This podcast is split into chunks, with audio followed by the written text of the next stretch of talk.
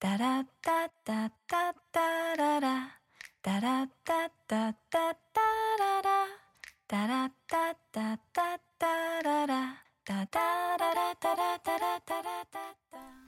Salut à tous et bienvenue dans un nouvel épisode ou plutôt un nouveau chapitre. de notre podcast Le Thé Livresque. Le Thé Livresque, c'est Lola et Eileen, deux lectrices passionnées qui vous parlent bouquins toutes les deux semaines, Et partage avec vous critiques, coups de cœur et actualités croustillantes. histoire de préparer le thé livresque le plus chaud de France. Vous retrouverez aussi lors de chaque épisode le Smart Tea. La chronique spécialisée de Sarah et qui est Smarties, C'est moi la journaliste de l'équipe. Et parce qu'on n'a pas choisi ce nom au hasard, Chaque chapitre se terminera par une petite dégustation de thé pour finir en beauté. installez-vous confortablement car le thé est maintenant servi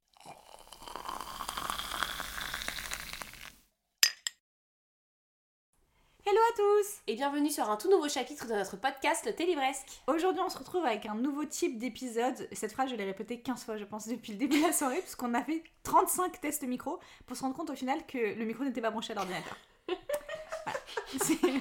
On est sur vraiment le début d'épisode, le plus chaotique de l'univers. On a même tenté de l'enregistrer une première fois. Moi, ça m'a énervé, donc j'ai dit, venez, on arrête, on reprend. Moi j'étais pour parce qu'il y avait pas mal de trucs drôles mais c'est pas grave. Et ce que vous ne savez pas non plus, c'est qu'on n'est pas deux. On est trois, puisque l'élément perturbateur du podcast est encore là, et qui est Smarties, qui va encore là te dropper un peu des petits commentaires. J'adore qu'on me présente comme l'élément perturbateur, alors que je suis partie intégrante du podcast quand même.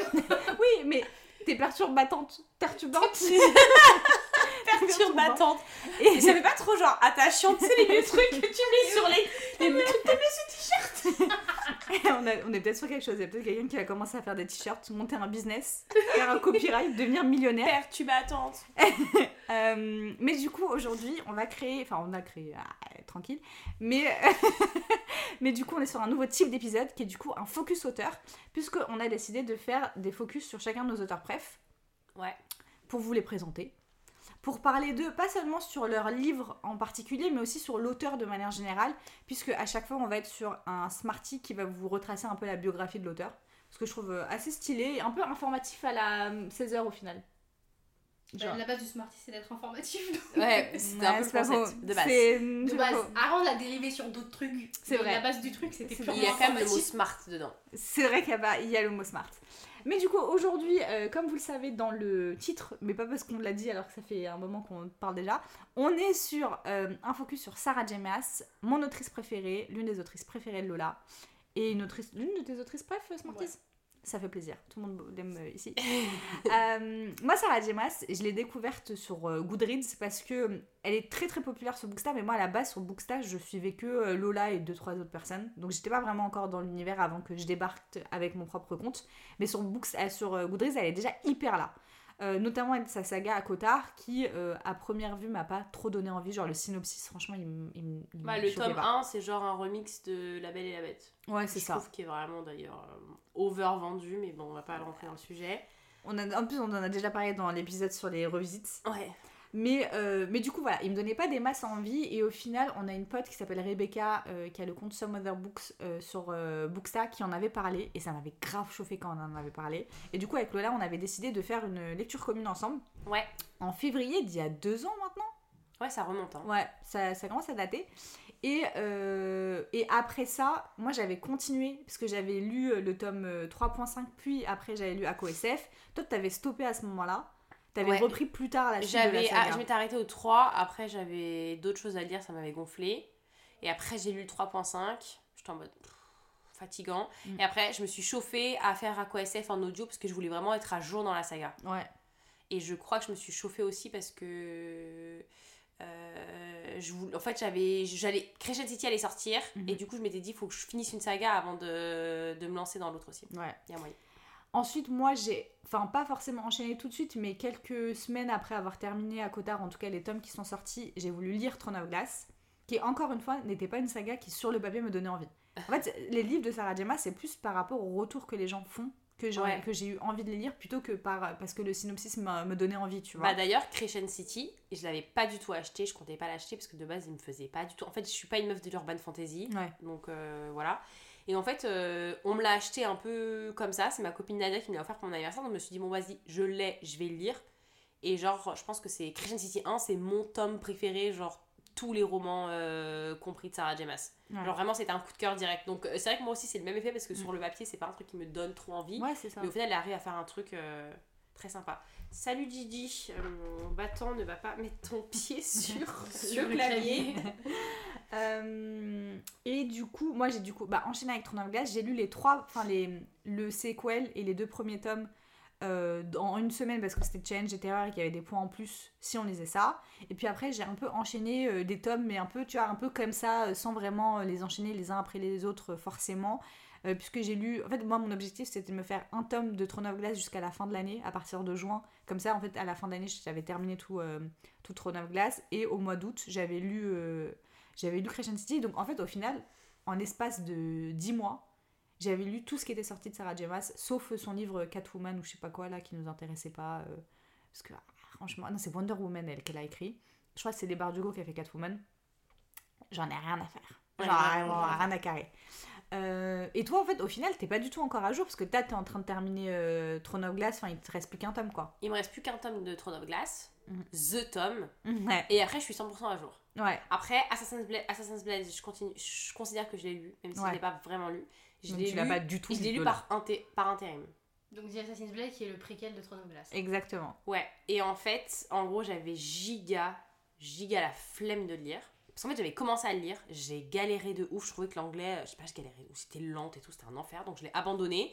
Et après, il y a ma copine, euh, notre copine Sarah, euh, fragment de lecture, qui, euh, bah, elle le lisait, et je lui ai dit, écoute, je veux me lancer dans le tome 3 avec toi, parce que j'avais mis sur pause après le tome 2. Je lui ai dit, vas-y, j'ai envie de me chauffer, fais-moi des résumés. Donc en fait, dès qu'elle lisait une. En fait, Assassin's Blade, c'est plusieurs euh, Nouvelles. nouvelles. Mhm. Donc dès qu'elle lisait une nouvelle, elle me faisait genre 5 vocaux euh, en me racontant un peu tout ce qui s'était passé. Du coup, je suis au courant de tout, mais Mhm. juste, euh, genre, je l'ai pas euh, lu vraiment. Mais je connais les histoires. Moi, Sarah Gemma, c'est marrant parce que tu vois, à Cotard, ça a été euh, un coup de cœur pour 4 des 5 tomes qui sont sortis.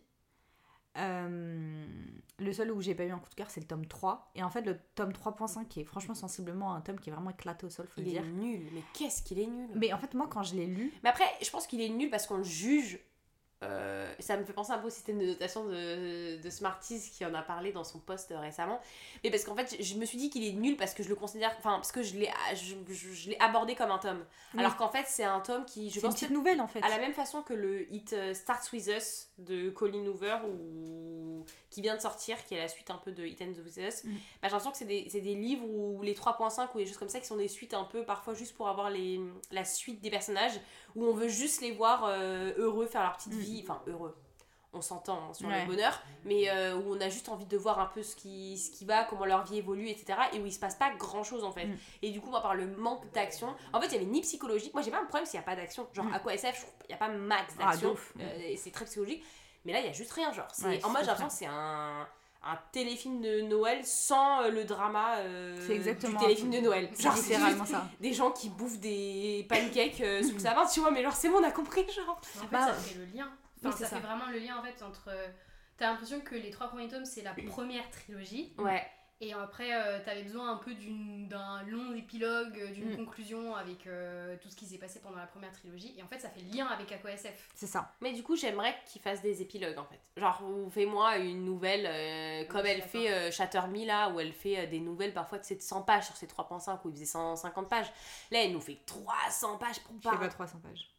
Bah, il fait au moins 250 minimum. Peut-être. Non, je, je me demande Il est... Non, pas il est... court. non, mais Faudrait attends, regarder il sur est pas minuscule parce que tu as l'impression qu'il est petit. Parce que comparé aux autres pavasses, euh, il a l'air petit, mais la réalité c'est qu'il est quand même euh, pas mal. euh, Ouais, peut-être. Mais moi, pour le coup, j'avais mis un 5 étoiles la première fois que je l'ai lu. Ah oui. Parce qu'en fait, j'étais tellement en manque de cet univers que j'étais trop heureux de les retrouver. Genre, Ouais. vraiment, j'étais trop Et heureuse. puis après, t'es revenu à la raison quand t'as fait une relecture. 272 pages. hein, Ah oui, quand même.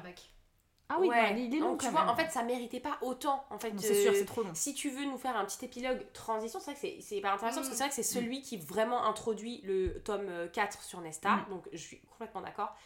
Mais vraiment, enlève 100 pages. Au Ouais. moins, enlève Non, 100 t'as pages. raison. Genre là, c'était trop. En fait, c'est Ça aurait pu être juste un épilogue en fait du 3. Genre, viens, tu nous fais un épilogue, genre euh, One Year After. euh, Mais en fait, l'épilogue du 3, c'est une partie de Akofas, du coup, qui s'appelle euh, Court of euh, Frost and Starlight, c'est le tome dont on vous parle depuis tout à l'heure.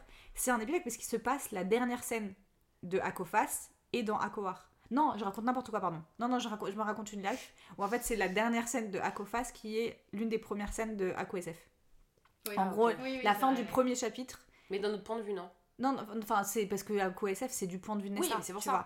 Mais d'ailleurs, je me demande si ce chapitre-là dans, Ako, enfin, dans Akofas, il est pas du point de vue de Nesta aussi. Parce que là aussi, il y a une différence. C'est que Ako SF, enfin, Akotar, les trois premiers tomes sont toujours du point de vue de, de Fer. Et avec Akofas, on commence à avoir des différents points de vue. En fait, Ouais. sauf le, premier chapitre de Akowar, qui est du point de vue de Rissand, mais c'est un. Vraiment, j'ai jamais compris l'utilité de ce chapitre. C'est un truc qui se passe genre 1500 avant. Euh, Non, genre 500, c'est ça, 500 ans avant Akotar. Juste pour nous dire que vas-y, Rissand, il a galéré dans une, dans une guerre. Mais ça, on l'a jamais réutilisé après. Donc j'étais en mode. J'avoue, j'ai oublié ce chapitre. En fait, je pense que j'ai. Moi aussi. Je pense que j'ai oublié beaucoup de choses d'Akowar en réalité. Ah, moi, je pense aussi, je relis Akotar, je pense qu'il y a des moments de découverte. Même pas de redécouverte, juste de découverte, tellement j'ai zappé, tu vois. Et, euh, et bref, et puis après, il y a Ako SF qui est littéralement mon livre préféré de tous les temps. Donc, euh, donc en fait, ça a vraiment mis la barre assez haute, mais c'était pas, mais Sarah Dimas, c'était pas encore l'une de mes autrices bref, parce qu'en fait, il y avait plein de trucs qui me dérangeaient déjà. Genre dans, dans, dans sa plume, elle fait beaucoup de répétitions, etc. Donc j'étais un peu. Ah ouais. J'avais grave kiffé, genre vraiment Akotar, c'était vraiment une, une, une saga que j'avais grave kiffé, mais j'étais pas en mode, ouais, c'est grave, ma gars, je suis amoureuse de, de Sarah Dimas, c'est mon autrice bref, tu vois. Ah, Déjà, moi, le tome 1, c'était pas un coup de cœur. Vraiment. Ah en ouais Non, c'était pas un coup de cœur. T'as pas mis un petit 4-5 étoiles quand un petit 4 même ou 4,5, mais pas un 5 coup de cœur. Ok. C'était genre, euh, surtout que parfois je parfois j'y pense euh, genre après coup et je me dis bah en fait effectivement j'étais peut-être un peu emballée sur le moment mais euh, après Ouais. euh, je me désemballe tu vois. Mais bah, franchement, je te jure, je, suis très, je serais très curieuse de voir comment ma relecture de Akotar va se passer parce que moi j'ai mis vraiment 5 étoiles aux deux premiers tomes. À ce jour, je me demande vraiment comment j'ai pu mettre 5 étoiles au premier tome. Parce que Non, mais il, peut pas, euh, il mérite jamais 5 étoiles. Bah, c'est ça. pas du tout le même rapport que vous. Mais attends, mais surtout que toi, t'as pas mis du tout ces Ah, bonnes, ces notes moi, en même temps, j'ai commencé. Moi, je les ai vus pendant tout, le tout premier confinement. Ouais. Et j'avais le Covid. Mm. Et j'étais euh, mal en point. Mm. Et en fait, euh, je passais ma life dans mon canapé, dans mon jardin. Ouais. Et j'ai découvert sur euh, ma Kindle à Cotard. Et en fait, je les ai lus en français, moi. Ah bah oui. les bah, trois déjà. premiers, je les ai Bah, nous aussi, on les a lus en français avec Lola, après tu me diras. Ouais, je les ai lus en le français premier aussi. tome, moi, j'ai mis 3 étoiles. Parce que vraiment, le coup, j'ai un doute de quelle note j'ai mis. Après, c'était pas une. Enfin, après, je notais pas de la même façon Mm. que je note. Oui, aujourd'hui. c'est ça. Et pour moi, 3 étoiles, c'était encore plus une meilleure note que mon 3 étoiles de maintenant. D'aujourd'hui. Ah, j'ai mis j'ai mis 5 étoiles sur euh, j'ai mis 5 étoiles sur mon sur mon Goodreads au tome 1, Bah tu vois, je savais que t'avais mis une bête de notes. mais je me suis emballée de ouf en fait. Si jamais vous entendez du bruit, c'est mon mari qui récupère ses chaussures dans la chambre. non mais autant que Autant le dire. autant qu'on explique ce qui se passe dans le dans l'ouverture de la porte, tu vois, on va l'entendre. Tu veux dire bonjour aux gens, Jade tu veux être présent sur le podcast? Bonsoir. Jade, est-ce que t'as lu un livre dans les 5 dernières années? Quel est ton avis sur Zara Jemas Waouh. J'étais pas du tout prêt là. Euh, Ouais, du coup, ton 5 étoiles. J'ai écrit. Alors, vraiment, Parce qu'en fait, vraiment, si vous me suivez sur Instagram, écoutez pas ce que je raconte. Genre vraiment, demandez-moi six mois après mon avis sur un roman. Je vois que 50% du temps ça change. Et franchement, la, la preuve en est, From Blood and Ash, franchement, quand j'ai fermé le roman, je me suis dit c'est pas mal. J'en peux plus de ce chat. quelqu'un qui a fermé la porte. Mais oui, je vous ai dit. le petit chat aime pas quand on l'enferme. Et du coup, je vous disais, euh, généralement, je, je peux être hyper emballée, et ça a été le cas. Enfin, pour From the Neige, j'ai pas été hyper emballée. Je suis en mode, ok, ça va. Et en fait, c'est vraiment après réflexion, je repense au truc, je me dis, mais en fait, c'était vraiment éclaté au sol. Bah là, vous voyez, j'ai écrit, c'était génial, j'ai pas d'autres mots pour décrire à quel point j'ai aimé ce roman. Que moi, je me souviens que t'avais adoré, meuf. Genre, je me souviens que toi et moi, on était vraiment en mode, on a, on- il faut absolument qu'on continue tellement on Non, avait adoré. après, c'est vrai que c'était bien. Je pense qu'un 4 étoiles, c'était bien. Il y avait quelques petits défauts quand même. Mais euh, un 4 étoiles, c'était bien. Mais c'est peut-être parce qu'en fait, le tome 2 était tellement exceptionnel à mon sens. Mm. J'ai tellement aimé le tome 2. Je pense que le tome 2, bon. euh, il y a une scène pour moi qui est une des plus belles scènes de tout Sarah Jemas ever. Euh, et genre une des scènes qui m'a le plus euh, donné des sensations de fou, genre dans, dans mon être. Chapitre en- 54 Non. Ah ouais? Pas le chapitre 54. Non, chapitre 54 c'était incroyable. Mais ça c'était en mode romance. Ouais. Parce que c'est le côté romance qui m'a fait. Et elle était incroyable, elle était trop belle, j'ai eu des sensations de ouf, mais en mode romance. Ça, c'est au tout début. euh, Ah, je vois très bien voilà, la scène la, la- ce big scene, et genre, c'est juste que. Y a- c'est, elle est dramatique, et en Mm. même temps, elle est d'une beauté, mais genre euh, surnaturelle. Mm. Et en même temps, du coup, enfin, pour une fois que c'est. Moi, j'aime quand des scènes qui sont pas liées à la romance arrivent à me faire sentir des émotions Ouais, de malade. Et là, Mm. ça. Bon, après. c'est pas pas du tout lié à la romance, il y a toujours un sujet euh, Oui, bien dans sûr. le livre, mais elle est quand même exceptionnelle et c'est vrai que du coup c'est vrai attends, Ako Maf, du coup Ouais. ça pour le coup le tome 2 c'est un vrai coup de cœur Mm. Et le tome 3 bon c'était euh, En fait, pour moi, le tome 3, c'est vraiment, on est sur un niveau de fan service, mais alors qui est vraiment exceptionnel. Il se passe des trucs dans ce livre, j'étais vraiment en mode, bah. Vraiment, vous pourriez me dire que, je sais pas, euh, il y a euh, les nuages dans le ciel qui ont décidé de venir sur Terre et habiter la Terre.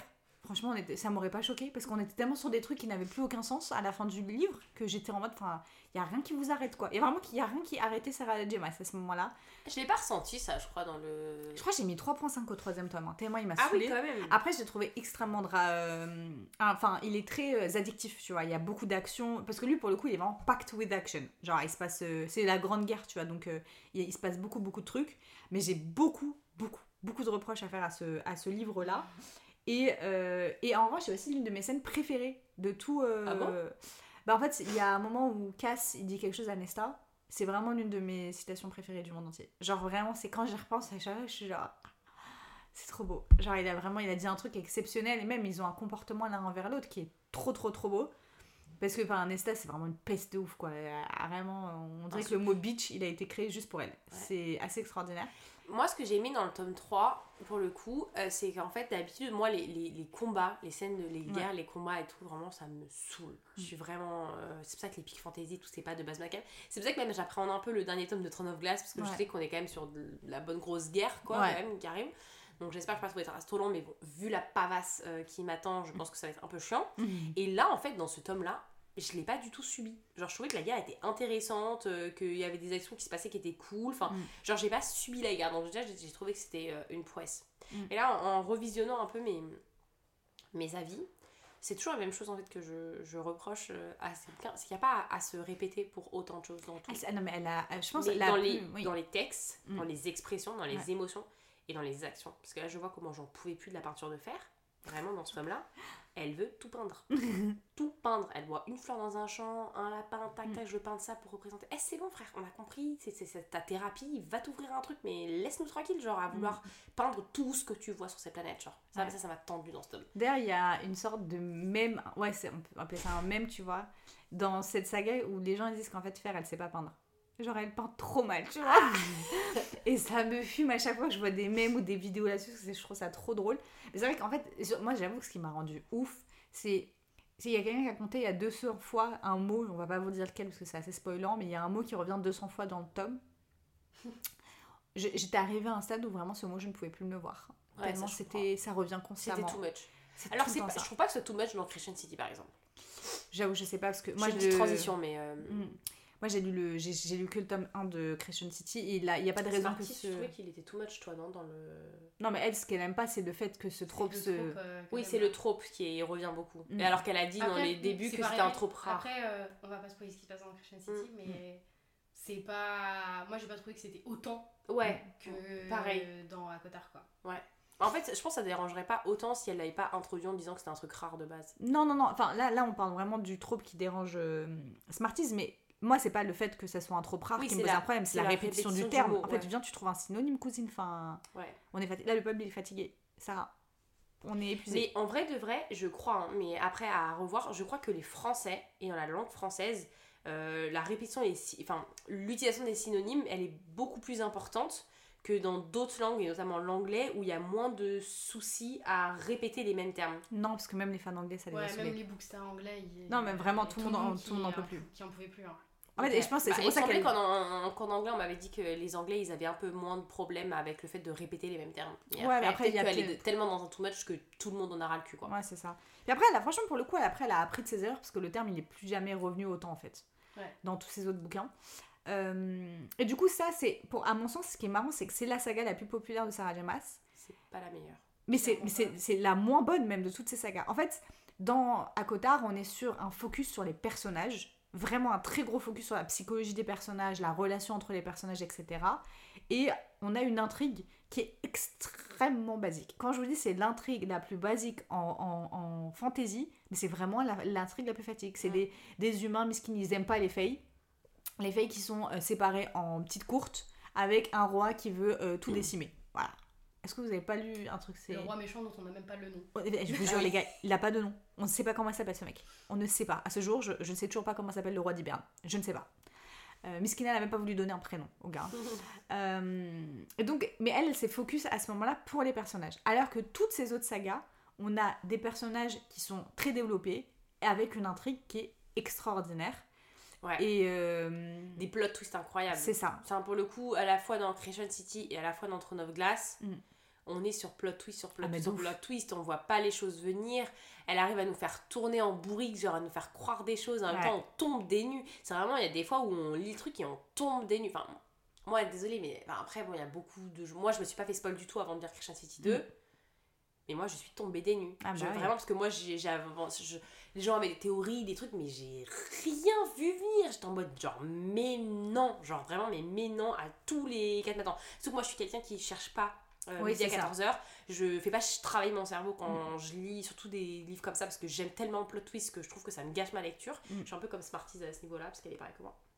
Mais du coup, et c'est ça, et je pense que c'est aussi pour ça que j'aime autant. Parce que par exemple, si, ça- si j'aime autant les thrillers, c'est parce qu'il y a tellement de plot twists dans des bons thrillers Mm. que c'est pour ça que j'accroche. Et en fait, Sarah J. Maas, je pense que c'est pour ça qu'elle m'accroche et qu'elle Mm. m'a autant accroché avec Christian City. C'est parce que vraiment, que ce soit entre le tome 1 et le tome 2, elle a enchaîné les retournements de situation et elle est trop forte pour ça. Ouais. Genre vraiment, elle est trop forte. Mm. Faut se le dire, elle est trop forte.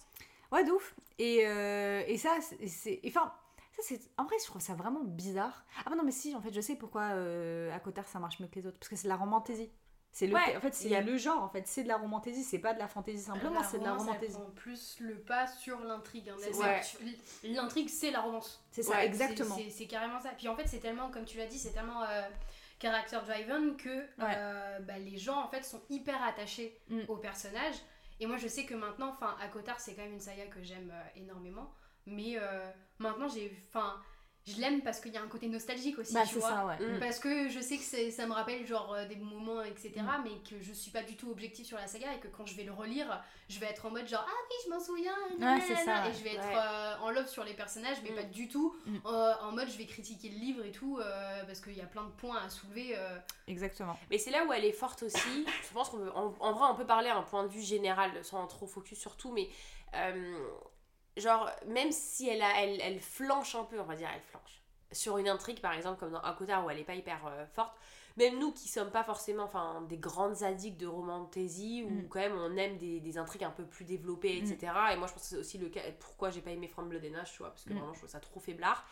Euh, elle a réussi à faire d'une, elle arrive à faire des scènes qui sont pour moi très cinématographiques, Ouais, dans le sens où quand elle, elle arrive à créer des scènes qui sont vraiment belles, Mm. genre vraiment elles, sont, elles peuvent être puissantes, elles Mm. dégagent des choses qui nous font ressentir des émotions qui sont folles, Mm. et elle arrive à quand même créer des personnages où on peut d'être pour eux, Ah, Genre vraiment. des personnages Ah, vraiment. qu'on aime, on aime leur répartie, on aime leur action, et peu importe le- la typologie de personnage, on va enfin, genre faire, elle est pas tout le temps en mode euh, badass woman, Mm. tous les persos sont pas en mode genre euh, petit sarcastique, alors oui, Rissante c'est le mec euh, BG, sarcastique, C'est peu- vraiment démon dans, dans Vampire Diaries. hein. Plus j'y pense, plus je me dis à quel point récente c'est vraiment démon de ouf. quoi. Mais tu vois, d'autres personnages, genre, euh, enfin, je trouve qu'elle a fait une prouesse avec le tome 4 d'Aqua, de, enfin, Aqua SF, c'est que Nesta, moi vraiment, j'ai lu le tome 3.5 et encore, après le tome 3 et plus le 3.5, vraiment, Nesta, je la détestais, je la détestais, et elle a réussi à me retourner le cerveau et à faire en sorte que j'aime. Et pareil, il y a des personnages qu'on aimait trop au Mm. début et qu'on finit par détester, Mm. Euh, et là, elle a fait un peu le même genre de coup sur un personnage qu'on peut vraiment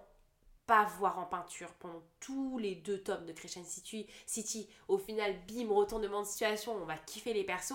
Elle arrive à, à créer beaucoup de subtilité Mm. autour de tous ces personnages. Il y a rien qui est manichéen en fait. Ouais, ça, Personne, exactement. aucun personnage. Est-ce que même les personnages, euh, je sais pas, même euh, Elaine par exemple, qui est pourtant censée être un peu une- un personnage un peu, j'ai envie de dire un peu simplet, mais dans le Ouais, sens où ça. c'est la Très douce. très douce, un peu très propre sur elle, un ouais. peu. Elle était un peu quand elle était plus jeune, elle était quand même très matérialiste dans ses Ah belles bah, robes, l'envie d'être machin et tout.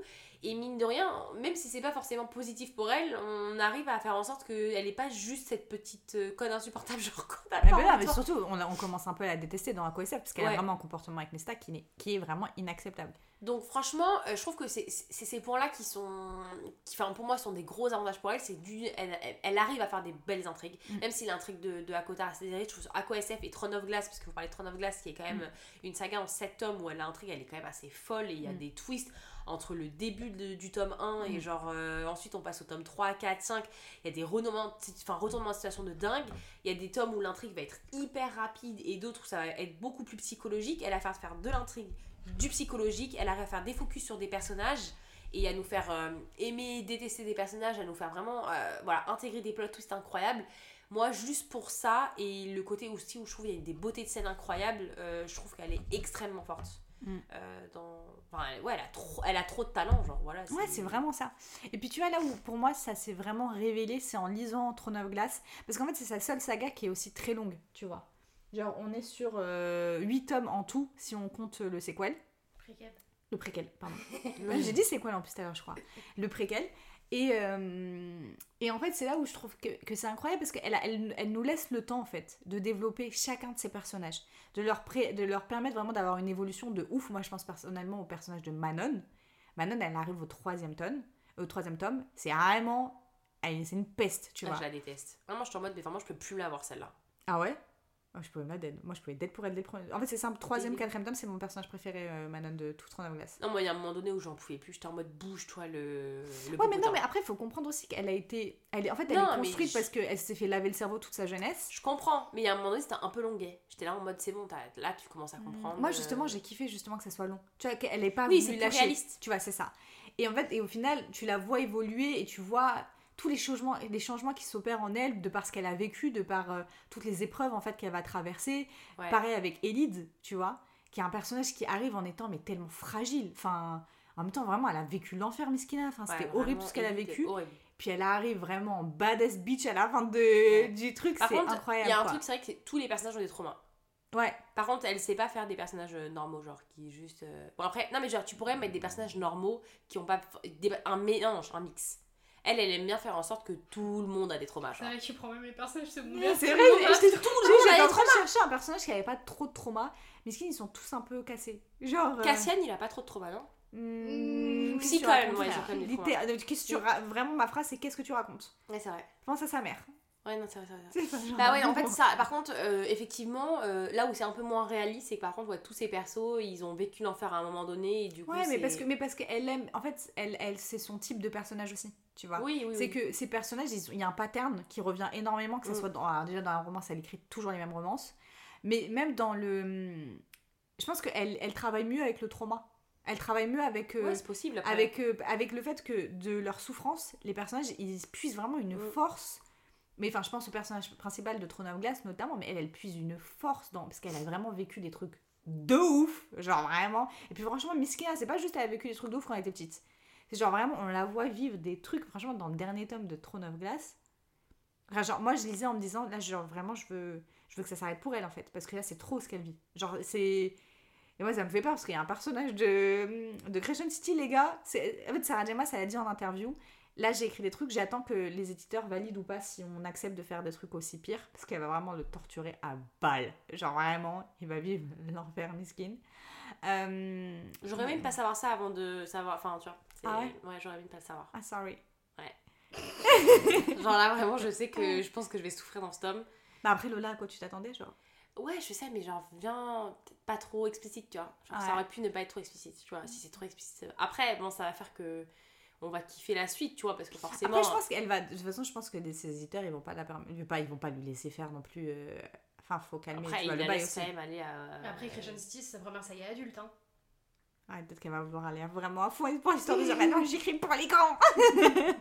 Mais il y a un truc aussi, euh, il y a un, un autre truc aussi qui, est, qui, qui revient souvent, c'est qu'avec elle, il y a des auteurs qui savent nous faire vraiment beaucoup rire, d'autres Ouais. qui savent nous émouvoir, euh, nous faire pleurer, etc.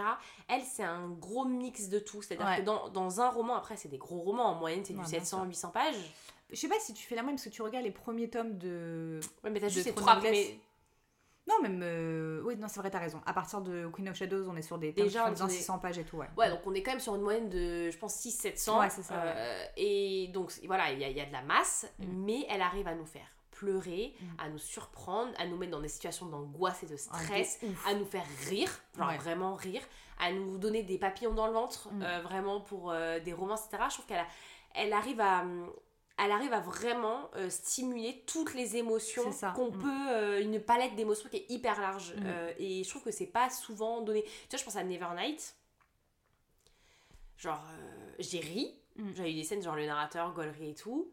Mais j'ai pas. euh, je crois pas que j'ai chialé ma race. euh, Non, en faisant si je pleurais dans Nevernight, c'était vraiment de frustration parce que j'en pouvais plus du troisième tome.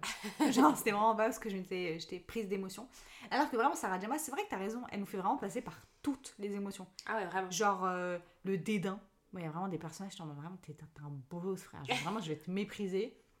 Le rire, parce que elle, franchement, elle a une plume qui est assez drôle. Ouais. Ouais, vraiment, il y a des passages dans la CoSF, quand j'y repense, je suis vraiment en mode haha. Genre, c'était marrant. Euh, et je trouve, et puis moi, elle a écrit ma romance préférée, qui est la romance euh, principale de Throne of Glass, qui est, mais genre, euh, vraiment la- l'amour de ces deux personnages. la- Le seul qui mérite ce trope. mais vraiment, le seul. je suis complètement d'accord. Sauf aussi. Est-ce que vous parlez euh, vraiment, est-ce que vous, pour avoir ce sentiment-là, il faut vraiment intégrer le dernier tome à fond? Ou pour vous, même Non, moi, je, non, moi je l'avais déjà à la, à Ouais. la, à la- En fait, la dernière dès phrase le, du. dès le cinquième tome. Ouais, Enfin, c'est ça. Vraiment, le cinquième tome, ça a scellé le truc. Ouais, c'est ça. Ok. Bon, toi, tu l'as pas malheureusement, visiblement. Non, j'ai- j'ai j'ai- j'ai beaucoup aimé la romance. Il y a eu des scènes, franchement, euh, Who Did This To You, vous savez, Ouais. je pouvais vraiment d'être cette scène. Et je pense qu'un de mes tomes préférés, justement, bah, c'est le AQSF de Throne of Glass. hein, Ouais. C'est euh, bah, Air of Fire. Air of Fire, euh, c'est le tome 4. Enfin, c'est le tome 3 si on compte pas le préquel. Ok. Ok, bah le tome 3, du coup, ok. Donc lui, je pense c'est un de mes tomes faves. Genre, Mm. j'ai trop aimé ce concept. Enfin, de toute façon, je peux d'aide pour le... Après, on a parlé, on a parlé des tropes récemment, mais le fait qu'il y ait la, la- la pro- proximité un peu forcée, Mm. euh, avec l'entraînement et tout, ça, c'est un truc que j'aime trop. Mais, euh, mais oui, après, euh, tu vois, la romance, il y a d'autres... Enfin, je sais pas, peut-être... Après, par exemple, pour moi, ça m'a pas fait sen- sen- senti- ressentir autant d'émotions, peut-être que genre Tornéophélie, tu vois. Ouais, après, c'est pas aussi le même type de romance. C'est une romance qui a moins de pudeur, c'est moins dans le. Ouais. C'est pas, en fait, c'est vrai, parce que surtout, c'est vraiment pas du tout le même type de personnage. C'est incomparable pour moi, tu vois. Ouais. On n'est pas sur le même type de livre, on n'est pas sur le même type de personnage, on n'est pas sur le même type de relation. C'est. Et je pense que c'est peut-être pour ça, c'est parce que moi, comme j'aime bien aussi le côté, j'aime trop le côté un peu hum, protection euh, du mal, et c'est un peu genre mal alpha, tu vois. Mm. Genre, vraiment, Ah bah ça, tu peux pas avoir. Aileen, avec- elle est tellement badass, versus, vois, Ophélie, elle est, elle est badass, mais. enfin, Mais c'est pas- c'est hyper pas badass. Elle, fait, est, c'est elle pas est badass. courageuse, mais elle est pas badass. ça. Elle est forte, mais elle est forte, pas- mais elle est pas badass. Et du coup, je pense qu'il y a aussi peut-être ce, ce côté-là. Et c'est peut-être pour ça qu'aussi il y a une deuxième romance dans Throne of Glass qui, je pense, se tape très fort parce que, par contre, ça, vraiment, genre, se passe des- genre, par contre, tu vas adorer le dernier tome. ah mais ça c'est trop hâte. Mais je pense que vraiment eux je vais, je vais mourir. Genre. Alors que par exemple dans le tome 6 là il y a eu deux romances principales. Mm. Je t'avoue que moi il y a un petit bout, fragment de lecture une Sarah qui me disait ah, vraiment eux c'est ma troisième romance bref et tout machin, je les aime trop et tout. Moi vraiment j'ai même pas eu mais un papillon mais même pas un semblant d'elle. hein. Ah, moi vraiment. des giga papillons, je pouvais vraiment giga d'être pour eux. Après, elle, c'est vraiment l'un de mes. Enfin, après, euh, à chaque fois, je dis c'est l'un de mes persos préf de Throne of Glace, mais littéralement, c'est tous les personnages, donc euh, je veux dire, ça- cette phrase ne sert à rien. Mais elle, vraiment, je peux vraiment giga, giga, giga. Et surtout, moi, en fait, c'est surtout à quel point le personnage de Keol, du coup, qui est un personnage qu'on suit depuis euh, de toujours, qui est un personnage que moi, j'ai pas beaucoup aimé, puis après, vraiment, il a commencé à me taper sur les nerfs. Mais alors, bien comme il faut dans le tome euh, 4 et 5. Et en fait, dans ce tome-là, moi, à la base, ce tome limite, j'avais pas envie de le lire parce qu'il est que focus sur lui et moi, je pouvais pas me le voir. J'ai trop aimé en fait. Parce que lui aussi, c'est- encore une fois, c'est un tome de reconstruction psychologique et physique. C'est vraiment Mm. le deuxième ACO SF de, de Sarah Jemas. Pour moi, limite encore plus ACO SF que Air of Fire. Air of tu Fire. vois.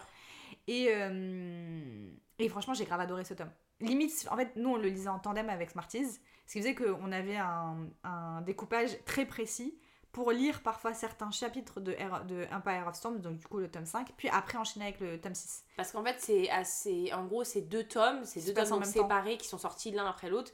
Mais en fait, ils se passent en même temps, mais ils suivent juste des groupes de personnages différents. Donc Mm. en gros, on peut suivre, on peut lire les deux tomes en même temps en suivant des chapitres pour pas spoiler sur des trucs, Mm. mais qui permettent du coup bah, d'avancer dans les deux histoires et d'avoir l'impression d'avoir un double point de vue un peu. Exactement. Après. Ça fait mieux passer la pilule pour le tome 6 en fait.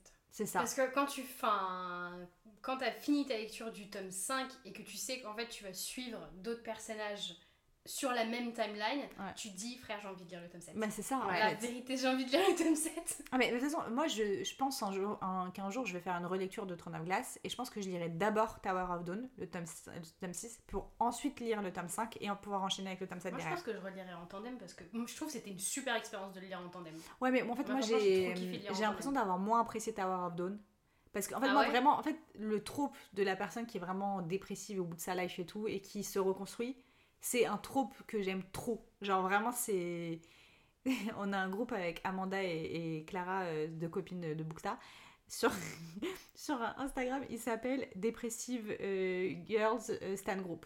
Tellement ce trope de meufs dépressives et tout, qui se reconstruisent et tout, c'est tellement genre vraiment de trucs. Bref. Et du coup, forcément, vu qu'on reprend ce truc-là, moi j'aimais trop le tome 6.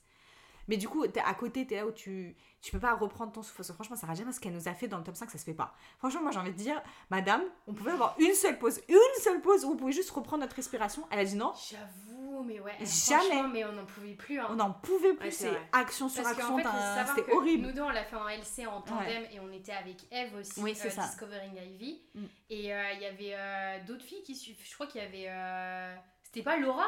Laura, elle suivait nos updates, non? Non, Laura, elle avait pas encore dû, je crois, euh, trop. Laurie Non, c'était Laurie. euh, c'est Laurie. Mais tu c'est- en fait, ça, c'est l'origine du groupe euh, SJM Land. Oui, c'est vrai. C'est parce qu'on a encore une fois un autre groupe sur Instagram où en fait on passe notre vie à s'envoyer des fanarts de Et du coup, dans, un tome, je pourrais le rejoindre. Exactement. Il manque plus qu'un tome, et après il y aura plus de spoil tu possible, je pourrais le rejoindre. hein. Ouais. Mais du coup, est-ce que. Moi, ça me fait penser à un truc aussi, par exemple, dans Crescent City. Un truc qui m'a marqué, par exemple, c'est que moi, je suis pas. euh, Les histoires d'amitié, c'est pas souvent des histoires qui me font vibrer. Ouais. C'est rare, je vibre rarement pour des histoires d'amitié. Ou alors, j'aime les histoires d'amitié en mode groupe. Un peu en mode à la Six of Crows, où il y a une Ouais. espèce de. Ou alors des groupes d'orphelins qui se créent, ou des choses comme ça. Il faut qu'il y ait un côté un peu groupe qui fasse que j'aime cette, cette histoire d'amitié. Sinon, d'un binôme d'amitié, c'est pas un truc qui. Voilà. Et franchement, ma relation préférée dans Crescent City, largement, mais 20 000 fois au-dessus que la romance, c'est la relation, la relation Bryce Danica d'amitié Mm. qui m'a fait vibrer. Genre vraiment, Ouais. j'ai eu des émotions de malade mentale, genre Ouais. vraiment pour euh, leur amitié. Et ce qui fait qu'en fait, c'est mes deux persos préférés en fantasy euh, ever. Mm. Genre, il y a personne au-dessus d'elle pour moi euh, en fantasy, je les aime trop. Et du coup, c'est là où je me dis, pareil, une fois de plus, ça montre à quel point elle est efficace. Parce que même sur des tropes qui sont un peu moins. Voilà, forcément, tout le monde rêve, tout le monde rêve d'amour, moins de gens rêvent d'amitié. Donc, du coup, c'est des histoires qui font moins rêver. Mm. Mais là, elle a réussi à vraiment nous mettre des papillons dans le ventre sur Ouais, des de ouf. histoires d'amitié. Et je trouve que c'est encore une fois une prouesse, tu vois. Mm. Et puis, vraiment, ça, la relation entre Danica et Bryce, c'est, je pense, l'une des meilleures relations que Sarah Jamas elle a écrit ever en fait. Ouais. C'est euh, la profondeur de la relation, le lien qui est extrêmement fort. Moi, il y a une scène à la fin de Crescent City 1, Ouais, incroyable. mais elle m'a fait chialer les gars. Ah mais ouais, genre mais vraiment, c'était tellement beau, c'était tellement fort. Ouais. En fait, vraiment, ce que, ce que l'un des personnages fait, c'est en vrai, c'est vraiment incroyable. Quand on y repense, c'est vraiment, vraiment incroyable, tu vois. C'était trop beau. Euh, et d'ailleurs, c'est en lisant Crescent City que je me suis rendu compte que Sarah Jama, c'était ma, mon autrice préf. C'est- En Ouais. fait, ça m'a vraiment pris plein de tomes. Mais moi, c'est pour ça que Crescent... Enfin, moi, c'est pour ça que City, c'est genre mon ultime parce que je me suis rendu compte de trop de choses. Genre, j'ai eu Ouais. tellement d'émotions. C'est un truc de ouf parce que. un- pareil, une autre prouesse, mais incroyable. Dans Crescent City, littéralement, j'ai eu des papillons dans le ventre de malade pour une romance qui n'est. qui est une side romance qui est en gros une romance de Bryce, mais qui n'est pas sa romance principale. Ouais, qui est un ça. truc qu'on va nexter après. Et cette romance, elle m'a fait des sensations, mais de malade. Mais Ah, quand je dis malade, des papillons dans tout, tout mon corps entier, jusqu'aux orteils. Et j'étais là, mais en mode, attends, ça fait euh, 20 pages que je suis en train de lire ton roman là. Qui- Mm. Comment tu fais ça? Vraiment, comment tu fais? Bah moi c'est qu'en fait cette romance là elle a été tellement forte pour moi que j'ai en fait j'ai pas du tout acheté avec euh, L'autre. le- ah bah, Non, Moi, c'est pas pareil. du Enfin, du coup, après, j'ai- après il y, a eu des- il y a eu quand même une évolution, euh, même si le tome 2 ça m'a un peu gonflé, mais je trouve le tome 1 où j'ai quand même fini par aimer. Mm. Mais c'est vrai que du coup, ça m'a pas permis d'apprécier autant, je pense, euh, l'autre Ouais. romance. Enfin, après moi je pense que ce mec c'est un bolos et il mérite pas Bryce. Non, franchement, tu. Après j'ai pas lu Secretion City 2. Ouais.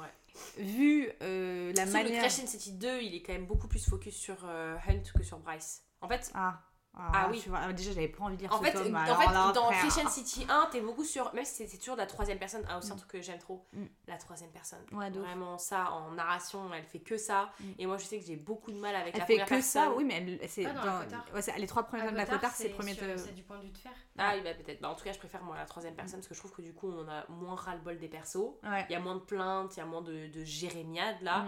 Mm. Et pour le coup, euh, dans le tome euh, donc 2, les focus sur comment la, de la troisième personne, mais omniscient, mais sur comment le, le personnage se, se sent, Mm. ils vont plus être focus sur euh, Hunt. Et d'ailleurs, c'est pour ça que Hunt, je pense, est la couve du tome 2 Oui, bah oui, c'est et ça. Bryce, la Ouais. couve du tome 1. Ouais. Ça me fait trop rire parce que vraiment, j'ai pas du tout la même relation avec Christian City que vous. Ah ouais? Mais par exemple, sur ce que vous dites sur la première romance de Ouais. Bryce, sur l'amitié avec Mm. Danica et tout, moi c'est pas du tout ça. Alors autant j'aime beaucoup leur amitié et tout, mais Ouais. ça m'a pas fait Toucher plus que ça, ouais. euh, de ouf. Mais je l'avais déjà dit dans, euh, dans l'épisode sur, euh, sur le tag. Ouais. Euh, et, et en fait, moi, faut me dire à quel moment.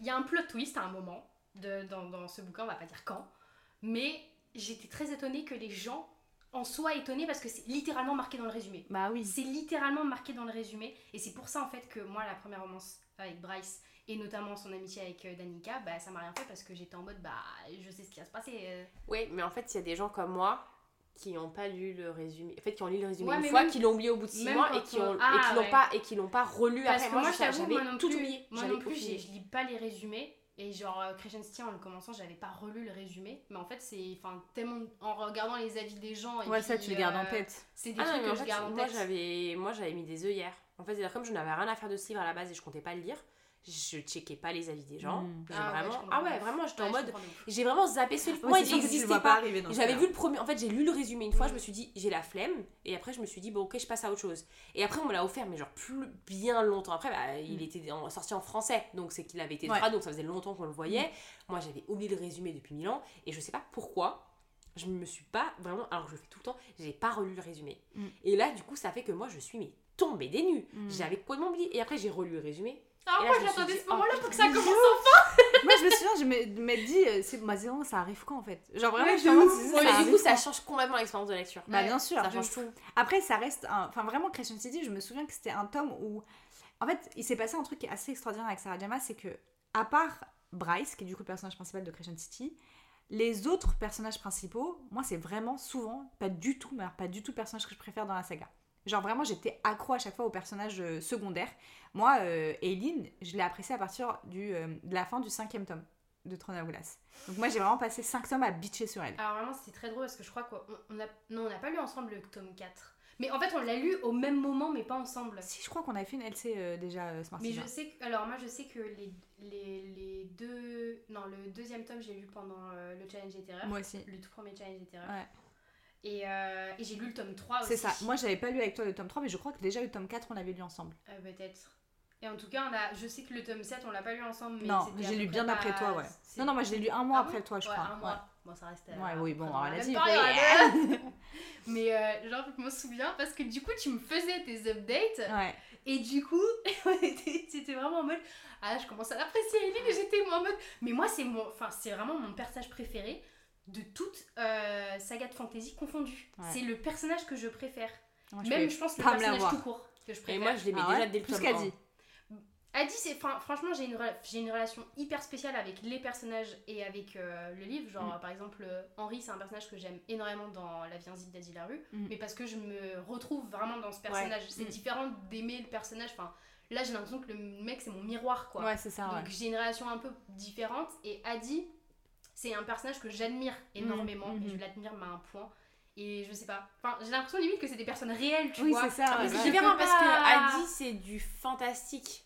Oui, c'est Ouais. ça. C'est pas du fantasy Et aussi. ouais, en fait, j'ai vraiment euh, une relation avec ce bouquin et ces personnages qui est totalement différent. Mais du coup, Eline, euh, c'est c'est vraiment un mes personnages, mon personnage préf.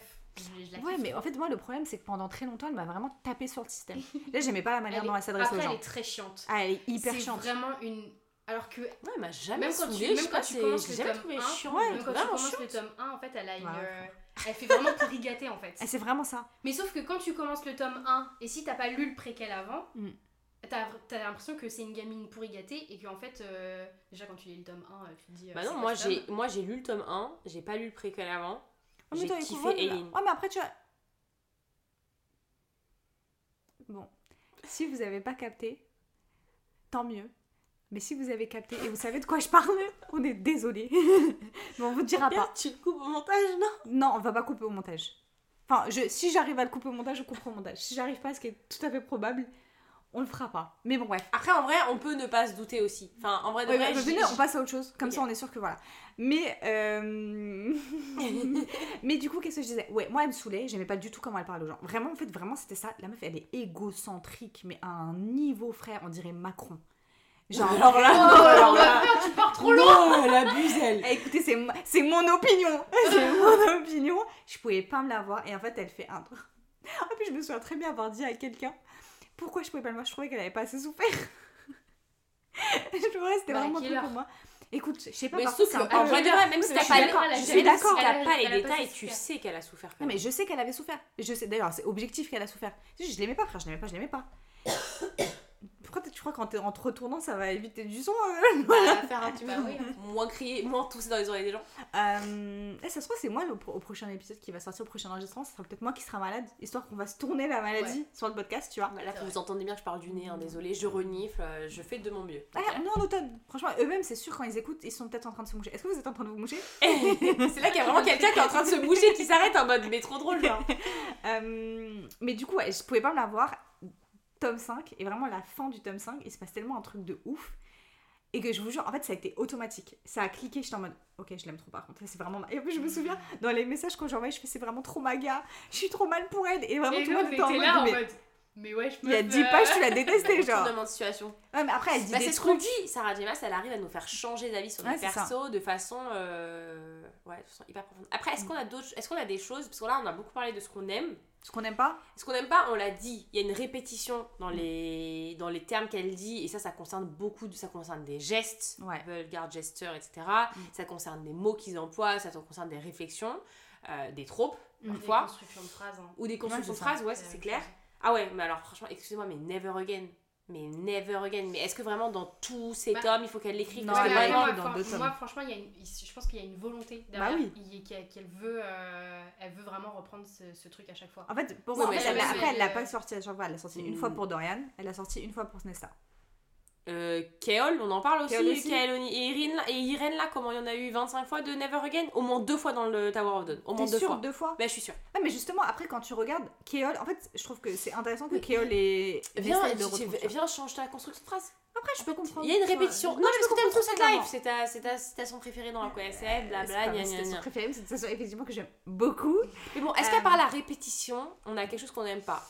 Moi, j'avoue, les scènes de Smet, je les Ce lis que pas. j'allais dire. Non, Les mais en fait, de non, Smash, non, je les lis non, pas. non, mais qu'on le lise ou pas, ou qu'on le lise pas, frère, cousine, elle abuse du bail. Genre, vraiment, elle abuse du bail. Genre, euh, moi, c'est graphique, euh, Je euh. peux te dire qu'à KSF, j'en avais marre. hein. Non, mais c'est Ouais, c'est non, hyper AQSF, graphique. C'est En fait, c'est surtout, en fait, avec AQSF, elle a décidé d'ouvrir une nouvelle, euh, un nouvel univers où elle s'est dit maintenant, je vais faire, on va partir dans le hardcore. C'est du porno hardcore. Genre, vraiment, c'est ce qui se passe, tu vois. On a, moi, à la base, vraiment, ça, ça me dérangeait. Smarties, elle m'a expliqué un peu pourquoi pour elle ça, ça avait du sens. Et ça a effectivement du sens dans la manière dont Nesta euh, se perçoit, ou aussi même dans la manière dont elle arrive à transmettre ses émotions, etc. Patati patata. Bon, bref, soit, je pense quand même qu'elle aurait pu J'avais faire. complètement oublié que j'avais dit ça. Pourquoi dis Mais C'est smart, et en plus, ça a du sens. Mais tu vois, après, je pense qu'elle aurait pu le faire sans rentrer dans autant de détails et faire des trucs qui sont aussi, Ouais, genre, après, abusés, tu euh, vois. Je pense qu'elle a voulu changer. euh, Parce que Agotar, c'est Young Adult. Mm. Aqua SF, New Adult, mais à 100%. Ouais. Et Crescent City adulte, à mon avis, elle a voulu avec Aqua SF prendre une autre direction avec la, avec la saga. quoi. Ouais, mais tu peux le faire. En fait, pourquoi le nu adulte, ça a forcément à, à faire avec du smut euh, hardcore euh, Ah oui, avec non, trop de détails et tout, hein. tu vois. C'est plus. En fait, parce qu'en plus, en soi, même s'il y avait zéro scène de smut dans AquaSF, AquaSF, ça resterait du nu adulte, mais pas dans la manière dont les sujets ouais, sont ouais. traités, tu Mm. vois. Euh, et apparemment, Crescent City, vraiment, deux, on arrive, on bat des records. Moi, personnellement, je ne l'ai pas lu. Dans le- dans le un, Aqua SF, ça Aqua allait. SF, c'est le livre qu'elle a. C'est le livre où il y a le plus de smut. Ah ouais, Ah ouais, ouais, il y a largement. moins de smut. J'ai zappé largement moins de scènes dans. Il y a combien de scènes de smut, je pense? Il y a deux grosses scènes, je crois, dans. Dans Crescent City 2. City 2. Ouais. Il y a la scène où tout le monde rigole parce que cette scène est improbable. Genre, cette scène elle est improbable.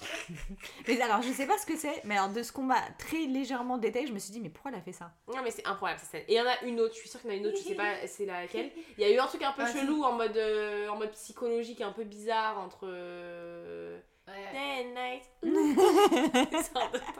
Mais sinon. Putain, euh, vraiment, c'était super ce. Que j'ai dit Mais c'est ça, après, moi, c'est tous ceux qui ont lu c'est ces deux, parce que moi, alors, j'ai pas lu, mais je me suis tout spoil dans, dans le livre, parce qu'en fait, je suis une meuf, j'ai- j'ai- j'aime pas avoir du FOMO, Le faux mot qui est. qui est du coup le fear of missing out. C'est c'est quand tous vos potes sont partis en soirée, vous êtes pas partis parce que vous avez pas envie d'y aller, et là, vous voyez des stories sur Instagram, et vous êtes au bout de votre life parce que vous êtes pas allé, vous avez l'impression de manquer quelque chose. Voilà, ça, c'est l'histoire de ma souffre tous de faux mots. Tout le monde. Tout le monde. Euh, et du coup, je savais que j'avais pas envie de lire Crescent City 2 parce que personnellement, moi, ça me posait problème de lire des livres avec des anges. Et en plus, franchement, on va pas se mentir, moi, elle aurait arrêté Crescent City au premier tome, j'aurais été franchement fine. Fine with me, ça me va de ouf. Ça aurait pu être un stand-alone, j'aurais été ok avec. Ouais, je comprends, mais en même temps, il y a tellement de trucs à explorer dans le monde. Oui, c'est ça. Franchement, Et puis des, world trucs- des, des trucs qui sont pas répondus. Ouais, t'as des. mais- très- mais j'aurais La question n'est pas vite répondue dans ce tome. Non, mais, oui, mais j'aurais été à l'aise. Franchement, Non, après, j'aurais pu être à l'aise. J'aurais pu en rester là. Ouais, Mais après, qui- Oui, non, bien sûr. Mais du coup, j'ai, voilà, on m'a tout raconté et tout. Et j'avoue que. bah, je sais plus où je voulais revenir. Bah, je sais pas. Bon, ça, va, de toute façon, on était en train de se dire que euh, donc le smut, un peu too much, Mm. un peu too much graphique, les répétitions. Ouais. Est-ce que on a un troisième point de euh, reproche à Sarah J. Maas Ah oui, elle se prend pour Zola euh, à la fin de dans, ta- dans, enfin, dans la saga Throne of Glass. Je trouve que là, dans cet dernier tome, elle s'est prise pour Zola. Il s'agirait de faire euh, moins de détails. C'est important de lire Notre-Dame de Paris et le chapitre entier sur la description physique de la cathédrale de Notre-Dame. Vraiment, j'en pouvais plus. Bah, il y a pas. ça m'a pas du tout dérangé. Moi, un vraiment, j'ai c'est pas. Après, je trouve qu'on peut, peut retrouver un peu des lenteurs dans ces tomes, ça c'est une réalité. Euh, notamment, moi je me sens dans le tome 4, hein, moi je me suis dit, cousine, tu peux, on peut enchaîner là. Genre vraiment, pas- viens, on passe à la deuxième. Après, moi en plus, des lenteurs, ça me dérange pas parce que parfois, t'en as besoin même pour juste pour reprendre ton souffle, pour contextualiser des trucs et tout. Mais là, c'était juste, c'était du détail. Mm. Vraiment, parfois, il y avait une page entière de la liseuse, c'était juste un détail euh, de toute l'architecture et tout. Alors, oui, tu veux nous emmener dans ton monde et tout, nous faire visualiser. Euh, Trois lignes, ça suffit. Il n'y a pas besoin Mm. d'une page. Moi, franchement, j'ai lu en diagonale. La vérité, c'est que j'ai lu, franchement, pas mal de pages en diagonale. Sur, enfin, j'étais là en mode, je m'en fous. En fait, je m'en fous de ton palais, euh, qu'il ait trois portes ou quatre, vraiment. mais qu'est-ce qu'on s'entend bonne Mm. Donc, elle a une petite tendance à se prendre pour Zola. Euh, ton livre aurait mérité au moins 150 pages de moins. Voilà, c'est. Ouais, je peux comprendre pourquoi tu dis ça, mais je... Ah, bah, alors, Après, si, je crois que j'ai pas d'autres euh. vrais, euh, j'ai pas d'autres vrais points négatifs, je crois, sur la plume de Sarah. Maas ou. Non, en fait, ce que je trouve intéressant, et je trouve d'ailleurs trop marrant, c'est que sa plume est jamais trop ouf, tu vois. Je trouve elle a une- Ah non, elle jolie- avait une plume incroyable. Ça fait le taf, mais c'est vrai qu'il y a, il y a c'est pas tout le temps en train de mettre des post-it citations comme avec Vigie Schwab, etc. Mais alors par contre, dans un co-SF, elle s'est grave donnée. Genre vraiment, il y a tout de- beaucoup de jolies citations dans ce, Ouais, dans ce livre-là. psychologique.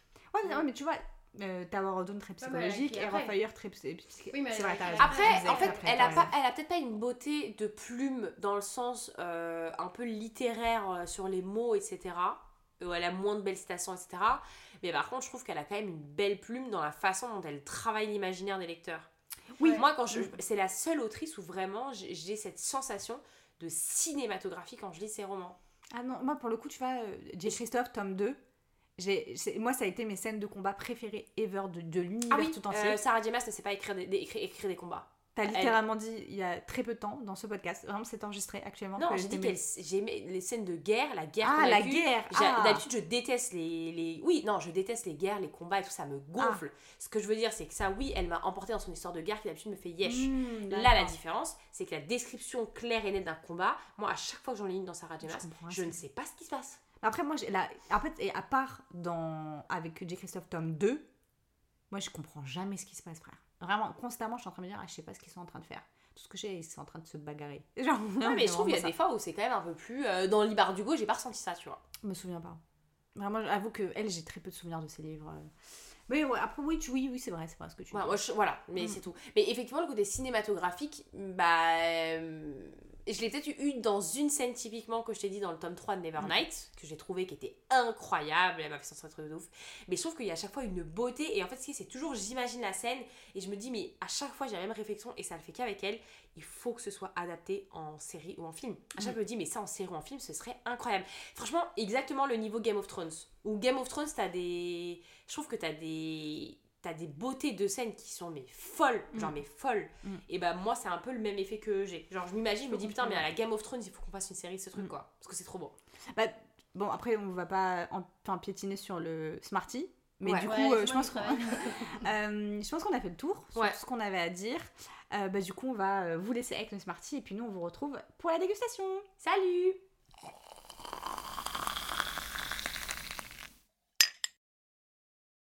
Si vous ne connaissiez pas Sarah Jimas, vous avez fait sa connaissance aujourd'hui avec l'épisode et sur ce qu'on pensait de ses œuvres. Que direz-vous alors d'une petite biographie? Il faut savoir que c'est une autrice très réputée car elle a vendu plus de 12 millions de livres à travers le monde et l'intégralité de ses œuvres sont traduites en 37 langues, ce qui n'est pas rien. Sarah Jimas naît le 5 mars 1986 à New York où elle grandit à Manhattan. Et si vous vous demandez ce que signifie le J dans son nom, eh bien je vous donne enfin la réponse. Il s'agit de Janet, J-A-N-E-T. Sarah s'appelle donc de son nom complet Sarah Janet Mass. Vous doutez bien sûr que pour finir autrice, elle aimait se raconter des histoires et s'évader dans son imaginaire en se basant sur des contes, des légendes ou alors des mythes populaires. Et petite anecdote, elle écrivait même des fanfictions sur Sailor Moon quand elle était plus jeune. Notre apprentie autrice part faire ses études au Hamilton College à Clinton dans l'état de New York où elle ressort en 2008 avec un diplôme d'écriture créative en majeur et études de religion en mineur avec une mention honorable. La même année, elle décide de tenter sa chance en envoyant un manuscrit à plusieurs agents éditoriaux et finit par en trouver un en 2009. Vous l'aurez deviné, ce fameux manuscrit n'est autre que Throne of Glass. Kéléana en français, mais vous savez tout le bien qu'on pense de ce titre, donc on va continuer à dire Throne of Glass. Il s'avère en fait que Sarah Jimas a commencé à écrire le premier tome de la saga alors qu'elle n'avait que 16 ans, soit 8 ans avant qu'il ne soit acheté par Bloomsbury. À l'époque, après avoir rédigé quelques chapitres sur son premier roman, Sarah poste ce premier geste sur le site fictionpresse.com, une plateforme du même style que Wattpad. Son histoire est alors publiée sous le titre de Queen of Glass, qui était le nom de départ, et c'était l'une des histoires les plus populaires du site. Elle a ensuite été évidemment enlevée à partir du moment où Bloomsbury a acheté les droits, et c'est en 2012 que le roman voit enfin le jour vous allez comprendre que Madame Mass ne chôme pas. Car à partir de cette date et jusqu'à cette année, Lago a quand même sorti un roman par an, voire plus, soit 16 livres en 10 ans. Mais revenons à Throne of Glass. Après avoir écrit les deux premiers tomes de la saga, Sarah décide d'écrire un recueil de nouvelles qui fera office de préquel, donc qui se situe avant le commencement de la saga. Il s'agit bien sûr de The Assassin's Blade, qui sera publié avant le tome 3, et pour une bonne raison, c'est que ce préquel va avoir une incidence sur l'histoire. Donc peu importe de quelle école vous êtes sur l'ordre de lecture du préquel, il a été écrit pour être lu avant le tome 3. Throne of Glass compte donc 7 tomes plus un préquel, le tout publié entre 2012 et 2018. Et dans une interview publiée en 2012, Sarah a dévoilé que les prémices de la saga étaient en fait basées sur l'histoire de Cendrillon avec cette idée, et si Cendrillon n'était pas une servante, mais un assassin, et si elle ne devait pas aller au bal pour rencontrer le prince, mais pour le tuer? Sa deuxième saga n'est autre que Akotar. Akotar étant un sigle basé sur le titre en VO Court of Thorns and Roses que tout le monde a adopté, même les lecteurs français, car en français le titre est Un palais d'épines et de roses. Cette saga est bien basée sur l'histoire de la Belle et la Bête, ici la référence est indéniable. Elle compte en tout 5 livres mécatomes puisqu'il y a ce qu'on appelle une novella, c'est-à-dire un livre plus long qu'une nouvelle, mais plus court qu'un roman. En réalité, Akotar a une trilogie initiale qui constitue donc les trois premiers tomes, puis à partir du tome 4, on se concentre sur d'autres personnages. La novella, qu'on appelle le tome 3.5, servant de liaison entre les deux. Le premier tome de cette saga a été publié en 2015, mais c'est en fait en 2009 qu'il a été écrit. Soit l'année où Sarah vient d'être diplômée, a enfin trouvé un agent éditorial et est sur le point de signer chez Bloomsbury pour Throne of Glass. Et si on regarde les dates de publication des deux sagas, on se rend compte que les derniers tomes de Throne of Glass ont été publiés en même temps que les trois premiers tomes d'Akotar. Parce que cette autrice, elle kiffe écrire plusieurs tomes de différentes sagas en même temps. Et elle ne s'est pas arrêtée là, puisqu'en 2018, alors qu'elle vient tout juste de publier le dernier tome de Throne of Glass, Kingdom of Ash, et le tome 3.5 d'Akotar, A Court of Frost and Starlight, elle décide de se lancer dans la fantaisie adulte cette fois-ci en écrivant le premier tome d'une nouvelle saga, Crescent City. On rappelle qu'à cette époque, elle commence aussi à poser les prémices du tome 4 d'Akotar, A Court of Silver Flames, qui sortira en 2021. Vous pensez peut-être que c'était tout ce que Sarah Jimas avait écrit Eh bien non. En 2018, elle a écrit un roman dans l'univers DC Comics intitulé Catwoman Soul Stealer dans le cadre d'une série de romans centrés sur l'adolescence des héros d'ici. Pour ce qui est de ses inspirations pour écrire des livres, l'autrice a révélé que la musique jouait une énorme part dans tout son process d'écriture. Elle a même créé des playlists Spotify pour chacun de ses livres. Et dans une interview, elle dit ceci. Ce qui m'inspire, ce sont tous les genres de musique, mais surtout les musiques classiques et les bandes originales de films. Chaque scène que j'ai écrite a été inspirée par une chanson ou une autre, et écouter de la musique m'aide souvent à résoudre les problèmes d'intrigue, à créer des arcs de personnages et à me connecter à l'âme de mon livre. Au-delà de la musique, il y a bien sûr d'autres auteurs qui sont sources de son inspiration. On peut donc retrouver des noms comme Suzanne Collins, Garth Nix, Robin McKinley, J.K. Rowling ou Patricia E. McKillip. Côté vie privée, elle est mariée à Josh depuis 2010, qu'elle a rencontré pendant sa dernière année de fac. Je l'appelle Josh comme si je connaissais le bougre, mais l'autrice a souvent présenté son mari lors d'interviews ou d'événements et il participe activement à la promotion de ses livres. Ils vivent tous deux en Pennsylvanie avec leurs deux enfants et on ne sait pas grand-chose de plus sur l'autrice car elle est assez absente de ses réseaux sociaux sauf pour promouvoir ses livres. Je peux juste vous dire qu'elle est juive et qu'elle vote pour les démocrates. On arrive donc à cette année en 2022 où le tome 2 de Christian City vient tout juste de sortir. Et la suite c'est quoi? Eh bien on attend sagement euh, la sortie du tome 5 d'Akota et le tome 3 de Crescent City. L'autrice a révélé lors d'une interview qu'elle avait commencé à écrire la suite de Crescent City et qu'elle savait déjà sur quel personnage se concentrerait la suite d'Akotar. Mais après avoir accouché de son deuxième enfant cette année, elle a un peu ralenti son rythme de lecture, de lecture, n'importe quoi, d'écriture. Le prochain livre qui sortira le, sera le tome 3 de Crescent City, mais il ne faudra pas l'attendre avant fin 2023, début 2024, et je parle bien sûr ici de sa sortie en VO. Et pour la suite d'Akota, eh bah, ce sera encore plus tard, forcément. On peut miser sur 2025, mais franchement, je miserai encore plus sur 2026. On peut se consoler un peu en se disant que les droits d'adaptation pour une série sur Akota ont été achetés par Hulu. Euh, la série est donc en plein développement et sera donc un jour sur nos écrans. Mais bon, comme pour tout, eh bien, il va falloir attendre encore un peu.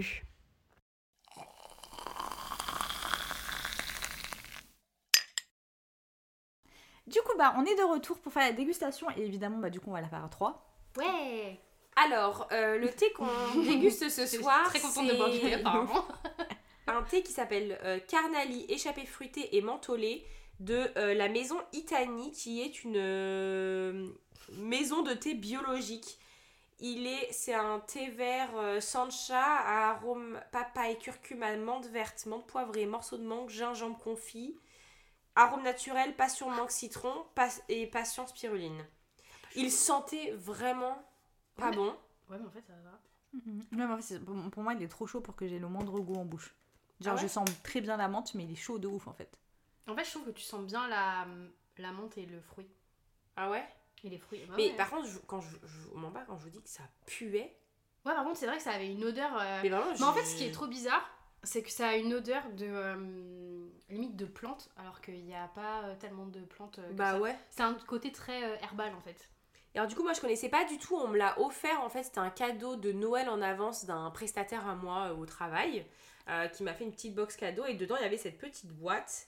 Et je viens de regarder sur Instagram et du coup, bah voilà, ça s'appelle Maison Itani, I-T-A-N-Y, c'est bio. Et par contre, je sais pas si c'est sur leur site qu'il faut acheter, ils ont des revendeurs, euh, mais ils sont à Alfortville, bah ils sont pas très loin de Ah, chez moi très en loin, plus, ouais. ouais. Ils sont à Alfortville et ils sont certifiés euh, bio euh, agriculture EU et non EU, mais voilà. Bah, Bon. euh, moi, je sens pas beaucoup le fruit euh, Smarties. hein. Ah ouais Ouais, ouais, de ouf. Je, je sens bien la menthe, je sens le thé vert. Je sens Voilà, qu'il se passe d'autres ambiances, mais, euh, mais euh, les fruits. euh, Ah, peut-être à la fin, tu me diras. Ah, si, si, à la fin. C'est quoi ce, ce bruit Et c'est- elles sont belles leurs photos sur leur compte Instagram. Ils ont Ouais. 1500 followers, donc je pense qu'ils sont pas très connus. Franchement, c'est pas mal. Hein. Mais je trouve qu'il y a du curcuma dedans. dedans. Euh, Je sais pas si. Oui, je crois qu'il y a du curcuma. Euh, gingembre, sucre de canne brut. Non, il n'y a pas de curcuma. Ok, je raconte de la merde. Après, il est pas très fort en goût, je trouve. Non, non, il- enfin, en fait, pour tout ce qu'il y a d'ingrédients, je trouve que tu sens pas. Tu sens un peu le gingembre. Mais alors, il est pas Ouais. mauvais, contrairement à le En fait, parfum. ouais, contrairement à l'odeur, euh, je m'attendais à un truc genre. euh, tu Horrible. eh, J'étais déjà en train de réfléchir à une lecture que j'ai pas aimée pour le mettre avec le livre. Alors que non. Mm. Enfin, bah, pff, après, ça se boit, mais encore une fois, c'est pas le thé que. Non, moi, je sais que s'il était chez moi, je le boirais jamais, genre. Enfin, Ouais, c'est- il m'inspire rien du tout. Mm. Ouais, en fait, il Mm. n'y a pas un goût prononcé, il n'y a pas une saveur, euh, il est là, quoi. C'est vraiment le thé que tu vas jamais prendre de sa boîte, quoi. Tu sais, genre, enfin, il a vraiment, il a pas beaucoup de goût. En fait, il a du goût, il a plus de goût que par exemple le dernier thé là qu'on avait testé, le Ola Maté. Mais Je ne... c'est celui où euh, j'ai dit qu'il avait tellement pas de goût qu'il me faisait penser à Persuasion. Ah oui, c'est Et genre, bah, c'est... en fait, moi, il me fait vraiment penser à rien. Genre, c'est euh, le vide. Après, il est un peu chaud là aussi, mais. Bon, bah, moi, Ouais, j'avoue mais que. moi, ça va encore, je trouve. Là, ça y est, c'est ma première euh, gorgée, elle était vraiment. Je me suis un peu brûlé le bout de la langue. Là, c'est bon, tu vois. Il y a Ouais. la bonne. euh, Là, il a la bonne température. je trouve, et c'est vrai que je ressens pas grand chose. Alors qu'effectivement, il y a tellement de choses dedans, il y a beaucoup de fruits et tout, en mode, c'est vrai qu'on sent pas de ouf, quoi. Bah, en fait, pour un thé où littéralement il y a du sucre dans le thé, il y a euh, de l'arôme naturel, donc ça, en général, ça a tendance en plus à augmenter un peu, tu vois, le, euh, le goût. Euh, la pape. Ah, si, si, pardon, je suis trop bête, c'est littéralement le troisième ingrédient, le curcuma. Ah, Smarties, t'es Ah, je suis pas bête. Ouais, bah, j'avoue que je suis très surprise. Alors, la papaye, quand je vous dis, ça me passe au-dessus, je sens rien du tout. En fait, il y a vraiment un truc épicé. Ouais. Tu le sens. Mais du coup, c'est un peu. En fait, je trouve qu'il y a trop de saveurs pour un thé et tu te perds un petit peu. Genre, il y a. Mhm. Tu vois? C'est vrai qu'il y a beaucoup de trucs. Genre euh, gingembre, curcuma, mais aussi s'il y a de la menthe et aussi à côté, il y a le. Moi, je trouve il y a la menthe, je fruit. suis la Et moi, quand il y a des thés comme ça, il y a un moment donné, je me dis, quand tu produis ça et que tu fais tes tests, Tu dois bien voir que j'ai pas quel trop de goût, moment tu te dis, genre, euh, ouais, ça c'est bon pour les Après, non, mais je pense qu'il y a des gens qui aiment bien ce genre Oui, de thé. ouais, après, c'est vrai. Je pense Ah que c'est. Ouais, bah, moi, Mm. tu vois, par exemple, euh, euh, ma mère, elle aime pas trop les thés que nous on kiffe. Tu vois, c'est trop de. Je pense que ma mère, elle kifferait ce thé, tu vois. Bah, je, je lui Ah, donne. moi aussi, je pense. Ouais, tu vois Mm. Genre, est-ce que. Après, ça se trouve, ils sont spécialisés thé de daronne, tu vois.